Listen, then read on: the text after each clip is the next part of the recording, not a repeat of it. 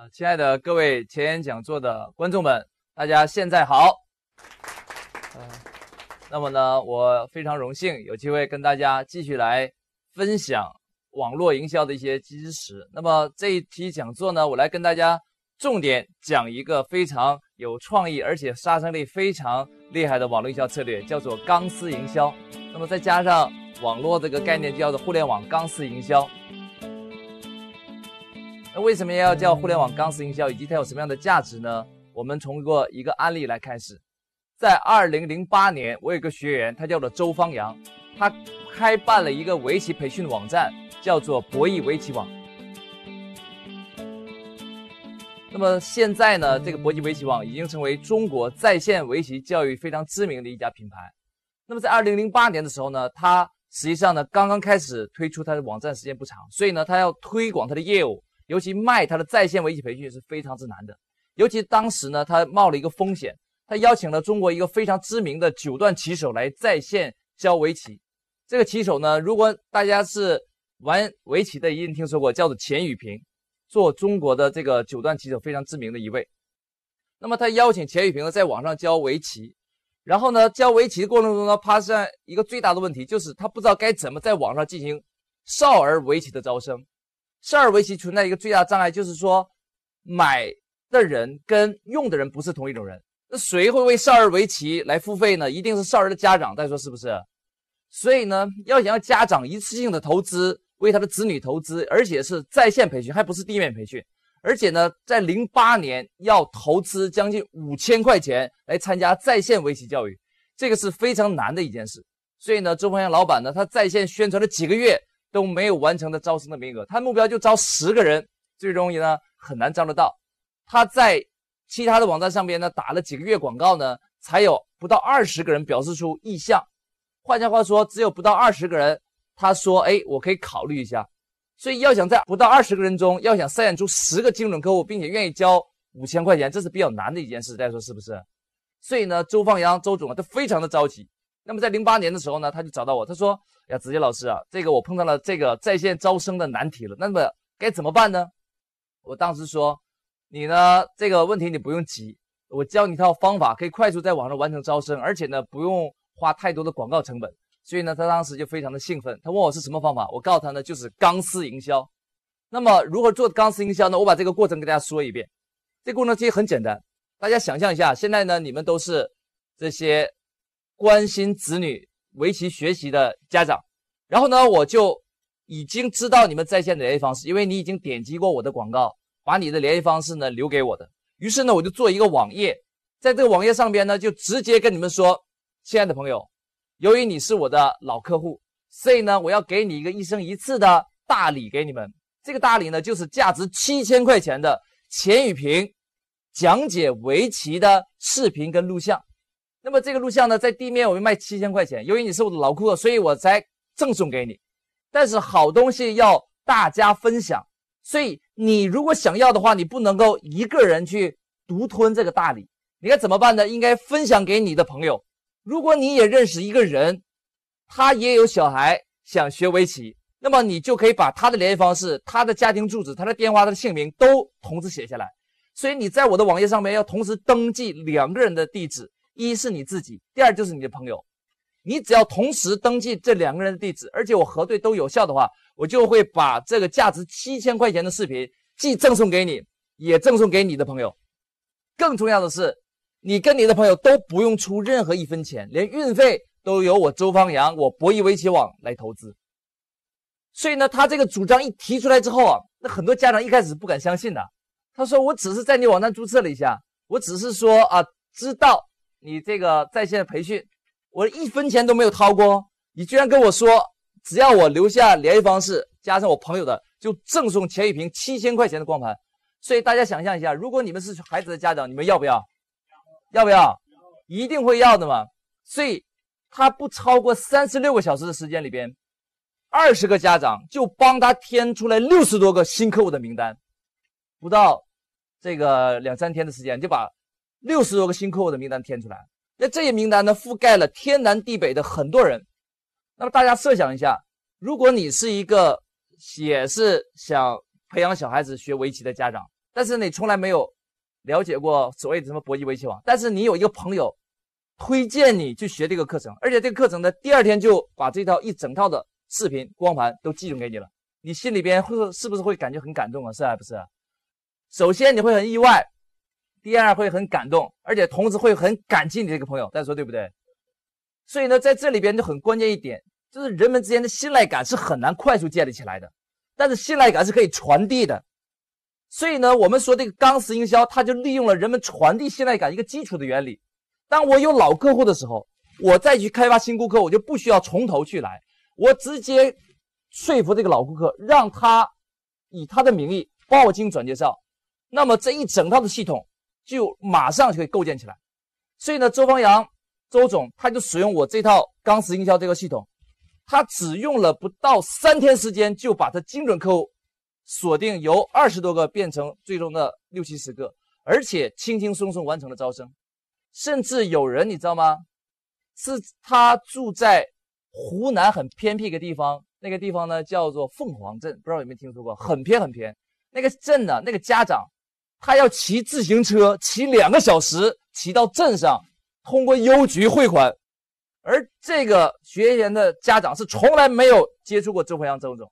更是从来没有接触过在线围棋培训的一个人，就这么一个人，居然能在两天之内就下定决策，把五千块钱寄给一个陌生人。你说这个信赖感建立的速度多么的快？大家说是还不是？就这里边的关键就是钢丝营销的魅力。那么由这个案例，我就引出引发出来，我们如何去使用跟周峰阳周总同样的策略，如何把我们的老顾客他的能动性给激发出来。哪怕他没有购买过我们产品，他一样愿意帮我们转介绍。哪怕还没有成交，就已经帮助我们去宣传我们产品的价值。你们说好不好？所以呢，这一整套快速激发老顾客，或者是新顾客，甚至是潜在顾客帮我们转介绍的模式呢，我们就叫做钢丝营销。那么呢，我们现在就来展开这个钢丝营销这个策略。我再给大家举个例子。就在前不久去一趟沈阳，跟一个沈阳的老板进行沟通。他是做什么呢？他是做的是选矿药剂。什么叫选矿药剂呢？就是你做矿山，你要采煤、采金矿、采稀有金属，你就需要一些药剂来测试这个矿山的矿石它的出矿率怎么样，对不对？矿山的品相，它的质量怎么样？那怎么来评价呢？就需要一些特殊的药剂，然后进行化学试验来证明这个矿山的矿石它的质量好和不好。所以呢，这个药剂就叫做选矿药剂。我这个学员呢，他就做选矿药剂的。那么他以前呢是没做网络营销，他走的都是地面营销的方法。然后呢，在我们引导之下，就开始做网络营销。那开始做网络营销呢，他又碰到一个巨大的问题，因为他的行业竞争太激烈了，所以他不知道该怎么用更低的成本进行营销。如果大家都在竞争，他只能打价格战，只能烧广告费。大家说是不是？所以我们说营销就要讲什么？叫营销如流水。水无常形，兵无常势，所以要讲究追求变化。那么我最终给他提一个什么方案呢？就是钢丝营销。那怎么做钢丝营销呢？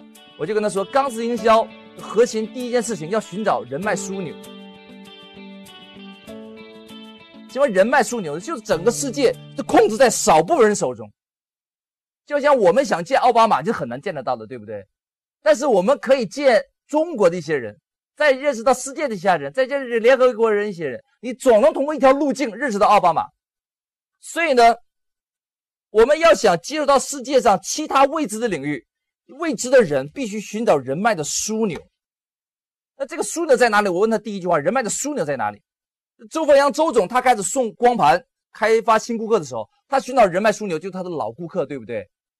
那么这个做选矿药剂的这个机构叫做飞瑞选矿。他是在沈阳的公司的老板叫杨总，我就跟杨总说，你的目标客户都是那些矿山的选矿药剂的专业的工程师跟采购员，那么这些人他是散布在全国甚至全世界，你是很难直接接触到他，接触到他就要通过营销大量的广告的投资，但是这些人他一定也有一个隐蔽的路径可以接触到他们，那我就问他，你能否找到这个人脉的枢纽，可以让你撬动这些人？他说：“哎呀，我怎么能找到这人脉枢纽？我也不知道这些人在哪里，所以才要找你做网络营销嘛。如果我知道这些人在哪里，还找你干嘛？”我说：“老师不是帮你解决具体问题，老师是要启发你思维，让你自己去整合知识资源的。然后我就让他写名单，哪些人脉枢纽马上可以倍增业绩的。他写来写去，他想到一个人，一个人是什么呢？是中国一家知名大学的一个老教授。这个老教授是中国地质矿山领域里边的行业权威。那为什么他想到这个老教授呢？因为中国在矿山这个行业里边的老板、采购员、实验员，大多数都是这个学校的毕业生。大家可以理解里边的奥妙了吧？如果你是这个学校的毕业生，而这学校有一个知名的老教授，很有可能你就是这个老教授的学生，或者是跟他有关系，是还不是？如果我问一下大家，假如有这么一天，这个老教授他要开生日宴会，庆六十、七十、八十大寿，而且向你发出请帖了，你要去还是不去？你去不去？决定要去的请举手。OK，把这放下。如果你不去的话，你相当于背叛师门，你这个人江湖地位就没了。大家是不是？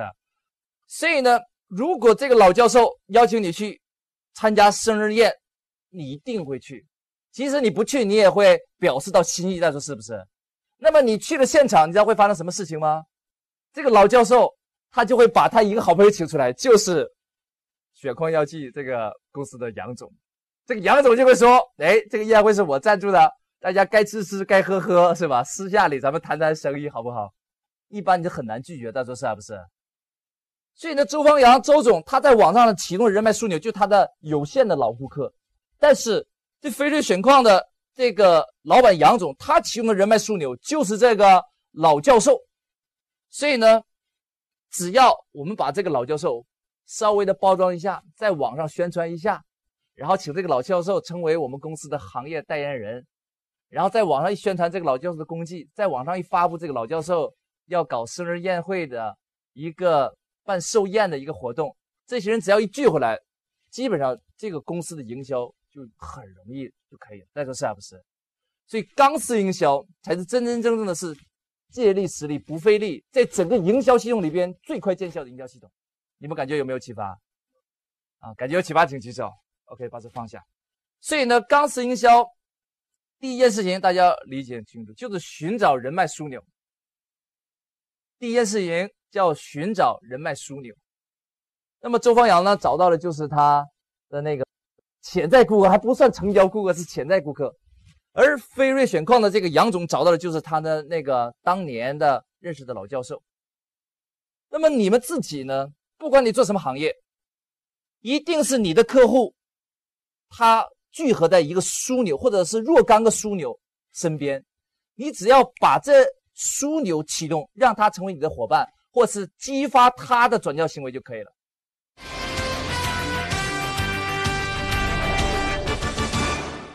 所以呢，钢丝营销的第一件事情是什么？大家一起说，要寻找人脉枢纽。第二件事情就叫做诱之以利，动之以情。那么在周峰阳，周总，他这一整套这个传递这个信息的这个过程之中呢，他做对了哪几件事？我们一起来剖析一下。我们一起来剖析一下做哪几件事啊？第一个，他原来的二十几个注册的用户，为什么要留下自己的联系方式和朋友的联系方式？大家说为什么？因为有好处，是不是？所以呢，要想激发一个人的行为，你要给他好处。我称之为八个字，叫做。诱之以利，动之以情，这点极度重要。我再重复一遍啊，叫做诱之以利，然后又动之以情。为什么要诱之以利呢？因为人做一件事情，往往它存在着一定的利益的驱动，才能够愿意把这事情长期做下去。我举个例子，假如你给一个公司打工，那老板说，在我这打工一分钱没有，你还要从早忙到晚。除非你有更大的抱负，否则一般人不会去，是不是啊？所以人们做事情，他首先必须有利益的激励。那周峰阳周总是如何来激励他这些客户的呢？就说只要你填你的联系方式以及你客户的联系方式，我就送七千块钱的视频，而且连运费都不用你出。但是好不好？好。所以天底下人都是想贪便宜的嘛，想要好处的嘛，想要利益的嘛，所以。他看到这道视频光盘特别的好，于是他也想免费要。于是呢，他就想，那我填联系方式，首先不会有太多的风险，对不对？所以呢，这是第一个叫做诱之以什么利，就叫诱之以利。那第二个，如果你纯粹是用利益去吸引一个人做事情啊，这个事情是不长久的。他会因钱而来，也会因钱而什么而去。所以呢，会激励别人的人，他往往先给你一个美好的一个未来，这一点是极度重要的。要描绘为一个美好的未来。当年毛主席这个带领 全国人民这个打败这个蒋介石，这个统一全中国、解放这个南北的时候啊，他当时他的我们叫成交主张啊，过去呢就叫做这个解放战争的口号了，叫打土豪什么分田地，还有三个字叫娶老婆。那么打土豪分田地娶老婆，就是物质层面的吸引，大家说是还不是啊？你有什么好处呢？为什么要跟着共产党呢？为什么要我们要去解放全中国？因为什么？打土豪分田地娶老婆，你看这都是物质层面的，对不对？那精神层面的是什么呢？哎，毛主席又说什么？说什么？解放全中国，甚至要解放全人类，这个厉不厉害？这就是基于什么呢？情感超越物层面的精神的追求，大家说是不是？所以。物质的加精神的，你就把它结合的好，你就可以激励你的老顾客帮你进行转介绍。所以呢，我们钢丝营销里边就叫做诱之以利，然后什么动之以情，这两件事情缺一不可。那所以周方阳他在我的指导之下，他怎么做的呢？他说：“你是我的老顾客，所以我要回馈给你一个大礼，这叫做什么？动之以情。然后又说好东西不能独享，而要分享，又是动之以。”情，那么你只要分享了，就有什么好处呢？七千块钱的视频，这叫做诱之以利。你看，诱之以利跟动之以情是这样组合起来的，所以呢，他就由不到二十个顾客增长到六七十个，然后又马上完成了产品的销售。所以呢，这是周飞阳周总做了一次钢丝营销的一个很简单的一个实践。那么钢丝营销呢，这几个基本的原理呢，我们已经介绍过了，然后。这套模式呢，实际上在我们这个学员层面呢，用的非常之多，用的非常之多。你看这个思路是不是越来越清晰了？第二件事情就是诱之以利，动之以情。中国人是讲什么？讲感情的。中国人特别的讲究感情。为什么谈生意之前要先吃饭呢？而且喝酒你喝的不给力，人家还不愿意跟你合作呢？喝酒不是目的，喝酒是为了建立什么情感之间的联系？大家说是不是？我就有朋友啊，喝酒喝到尽兴，生意都不用谈了，自动谈成，多厉害！这是中国的潜规则，酒桌文化。所以呢，钢丝营销第一件事情我们规定大家，第一件事情叫什么？寻找人脉枢纽。第二件事情叫什么？诱之以利，动之以情。那么接下来就是第三件事情，第三件事情才是最关键的，就是寻找可以嵌入的社交活动。寻找可以嵌入的社交活动。我们再来设计一下，为什么要寻找可以嵌入的社交活动呢？人要想存在这个社会上，要想生存，就必须要跟别人交往。大家说对不对？中国人交往形式很多的，公公事上有很多的交往，对不对？私事私下里交往活动更多，吃饭、打麻将、唱 K、洗脚、旅游，活动形式非常之多，甚至。一个人这一个辈子啊，他大量的时间都要花在社交活动上，所以呢，一个人的社交活动能力强与弱，跟他这一个人他做事业的顺畅程度是成正比的。大家说是不是？所以呢，当初周方阳他问我该怎么进转介绍的时候，我跟他说，一个人跟另一个之间最常见的社交活动是两类，大家记住，中国人就是两类，第一类叫做吃饭，第二类叫送礼。中国人最常见的社交活动就是我归纳出来的这两件事情，第一叫做吃饭。第二叫什么？送礼。那我说你的客户啊，跟他的朋友也许天南地北，吃饭方不方便啊？不方便。那就什么方便啊？送礼方便。那送礼还要自己掏钱，又不方便。所以我跟他说，你让他也送礼，但他不掏钱，他一定愿意帮你送。你说对不对啊？所以呢，我才说最终设计出来的结果就是什么？就让一个人填他自己联系方式，又填他朋友的联系方式，所以一次性让他。把这个课程，也就是说我们这个产品的宣传资料，变成一个礼品，通过人际转介绍出去了。所以钢丝营销的第三步骤，大家你说叫什么？寻找可以嵌入的社交活动。那么这个飞瑞选矿的这个杨总，他直接帮他的这个教授来办生日宴，这个就属于吃饭范畴了，这是吃吃饭范畴。因为办生日宴最常见的就是把朋友都聚回来在一起吃饭嘛，对不对？那除了给人家过这个寿宴以外，还有小孩子，对不对？结婚、升学、摆满月酒，其实基本上你每个星期啊，大大小小这样社交活动都会开展。如果一个人一个月都没有朋友去请他吃饭，这个人其实从某种角度上也是蛮可悲的哦。那说是不是啊？所以呢，吃饭是一件乐事，而且我们也很愿意去请朋友，对不对？现在最常见社交活动，就我说的第一类叫什么？第一类叫什么？吃饭。第二类叫什么？送礼。所以呢，飞利选矿呢，他就选择了吃饭，而我们那个唯一围墙的，就是老板呢，他就选择了这个送礼。那同样的道理，吃饭跟送礼，它有千变万化的这个演变的过程。我现在带给大家讲一个非常经典的一个案例。也是我们在台湾的一个朋友他们操作的案例，非常有意思，我给你讲一下啊。在台湾的中港跟小琉球这两个小岛里边呢，就很多人养虾的。养虾的虾场老板，他要养让那个虾长得快、长得大，就要用饲料去喂虾。所以呢，当时在台湾呢，饲料尤其养虾的饲料竞争是非常之激烈的。那么大陆呢，现在也是这样的。所以呢，大多数人怎么去卖饲料呢？就跟我们常见的方法一样，要么做广告，要么做促销。大家说是不是？然后呢，就有一个小的这个饲料厂，他呢要广告费没广告费，要推广的方法呢也不知道该怎么办。然后呢，销售员又不给力，所以呢，这个老板供一个小的市场，供了半年时间才成交一个顾客，买了他这个四千块钱的饲料。你们说这个卖的多还是少啊？很少，几乎是可以忽略不计了。然后呢，他们就不知道该怎么办，他就问我这个朋友该怎么办。我就说该怎么办呢？就做什么营销？你们猜一下，钢丝营销，你们都会抢答了。就说钢丝营销，那怎么做钢丝营销呢？钢丝营销，我们说一下，第一件事情什么？寻找人脉枢纽。那他这个小饲料厂在东港小琉球耕耘了半年才成交一个顾客，你说他有几个人脉枢纽啊？就一个没得选嘛，对不对？就这个老板，这个老板姓林，就找找林老板。然后第二件事情什么？钢丝营销。第二件事情什么？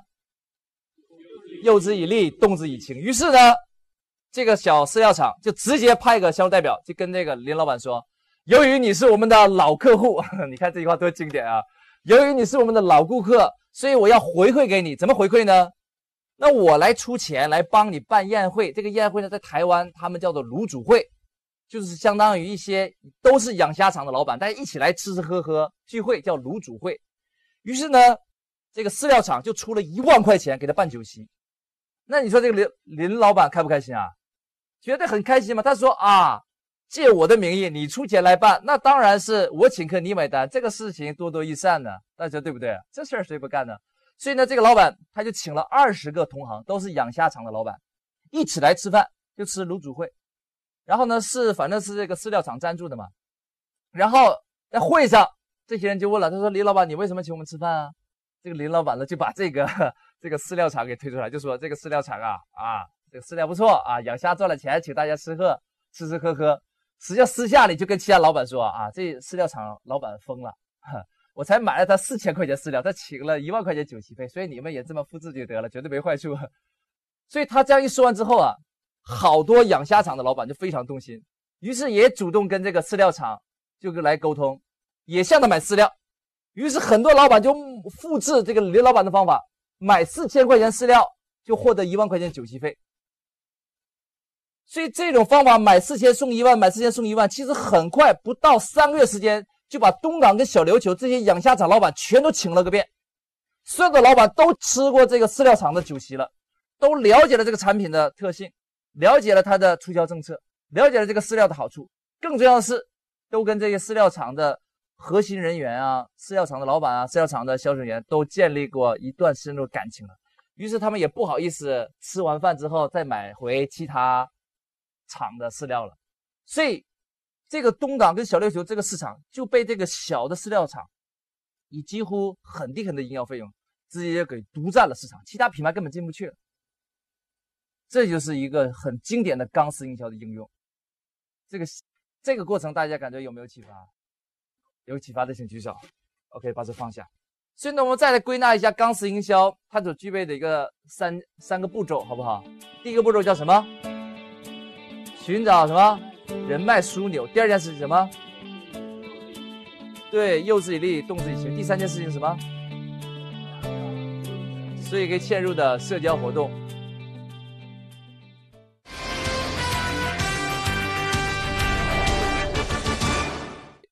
这里边呢，我给大家来把钢丝营销这个系统继续来深化。因为钢丝营销呢，很多人就理解成为那不就是普通的转介绍吗？实际上不是这么简单的。那么我们前面介绍的周方阳周总，他用七千块钱的教程来作为一个诱饵，鼓励大家转介绍。但是我问一下大家，假如他这个月也使用，下个月也用，大下个月也天天用。你说第二次你接触，第三次你接触，你还会把你的朋友介绍出来吗？就不会了。为什么呢？因为用纯粹的物质来吸引别人做转介绍啊，它的效果是很短暂的，只能偶尔用一次到两次就可以了。你常用就无效了，就这个道理。所以呢，我经常跟人家开玩笑说，不是你有钱，人家就会帮你做事情的，往往是重赏之下必有叛将，就这个道理。给钱多不代表是件好事情。所以呢。我们就想有没有方法不给钱，人家拼命帮你干？有没有想不想学一下？所以呢，这是钢丝营销的，在它驱动力的设计上，第一种驱动力最简单驱动力呢，就是诱之以利，给他具体的物质的好处，对不对？但是还有比它更好的一种驱动力。我给大家再讲一个案例，也是我学员的一个案例。那么就在呃三年以前，我有个学员，他是开花店的，花店竞争都很激烈，生意不是很好。那当时呢，也开始启动了网络营销，开始做网上的销售。那他在网上销售的时候，他碰到了一个巨大的问题，就是他只有投广告才有客户，他不投广告就没有客户了。这种现象很常见的，大家说对不对？所以往往一个广告就成为一个公司的生命线的时候，这个公司它就很难有很高的盈利，很多钱都贡献给这些广告的平台跟媒体了。所以他问我该怎么办，我说你要做钢丝营销，那怎么做钢丝营销？他又没有太多的钱。所以呢，我当时跟他说，呃，你这样，你设计一个基于爱心传递的一套传播系统跟模式。那什么叫爱心传递呢？就是说，你只要跟你的客户说，你在我这个店里边，你只要买七十块钱的鲜花，我就给你一个一生一次的转介绍的机会。什么叫转介绍机会呢？就是爱心传递的机会。你买了七十块钱鲜花，在我这里花了七十块钱，我就再送七十块钱的鲜花一束给你。你说这客户感觉好不好？甚至感觉很意外。他说：“哇，这个老板疯了！我就买了七十块钱，你本来应该给我七十块钱，结果又送了一束，相当于给了我价值一百四十块钱的鲜花，再说对不对？”好，但是这个老板又说了，这个鲜花不能给你，额外送这个不能给你，为什么呢？因为鲜花它不是鲜花本身，它是一个爱心、一个感情、一个情感的一个传递的一个礼物，大家说对不对？所以呢，你可以把我们送的七十块钱那个鲜花呀，去转赠给你一个朋友，然后呢，我们以你的名义啊送给他，然后他帮你写一个明信片，对吧？表达一下你对这个朋友的一个，比如说呃感激啊、爱慕啊。就你想表达的情感，都可以通过这束鲜花来传递出来，反正也是免费送给你的，何乐而不为呢？对不对？所以呢，几乎没有客户会拒绝的。那么在这里边，大家关注一个细节，就是鲜花的利润高不高？你们猜一下，非常之高。你说你花七十块钱买一束鲜花，实际上这个鲜花的成本需要七十吗？根本不需要，有的时候啊，连二十块钱都不需要。鲜花是非常暴利的。那么，所以对鲜花店老板来讲，他在额外。拿出一套所谓价值七十块钱的鲜花，根本就实际成本是没有七十块钱的，所以它的成本并没有太多压力，它只是少赚了一点点毛利罢了。从毛利里再兑现成鲜花给你，所以呢，很多人就会要他的鲜花，根本不会拒绝。那这些拿了鲜花之后，他也一定要送给他朋友。那他朋友拿到了鲜花会有什么感觉啊？或者拿了鲜花是什么？一定会感觉很意外、很惊喜、非常感激的朋友，对不对？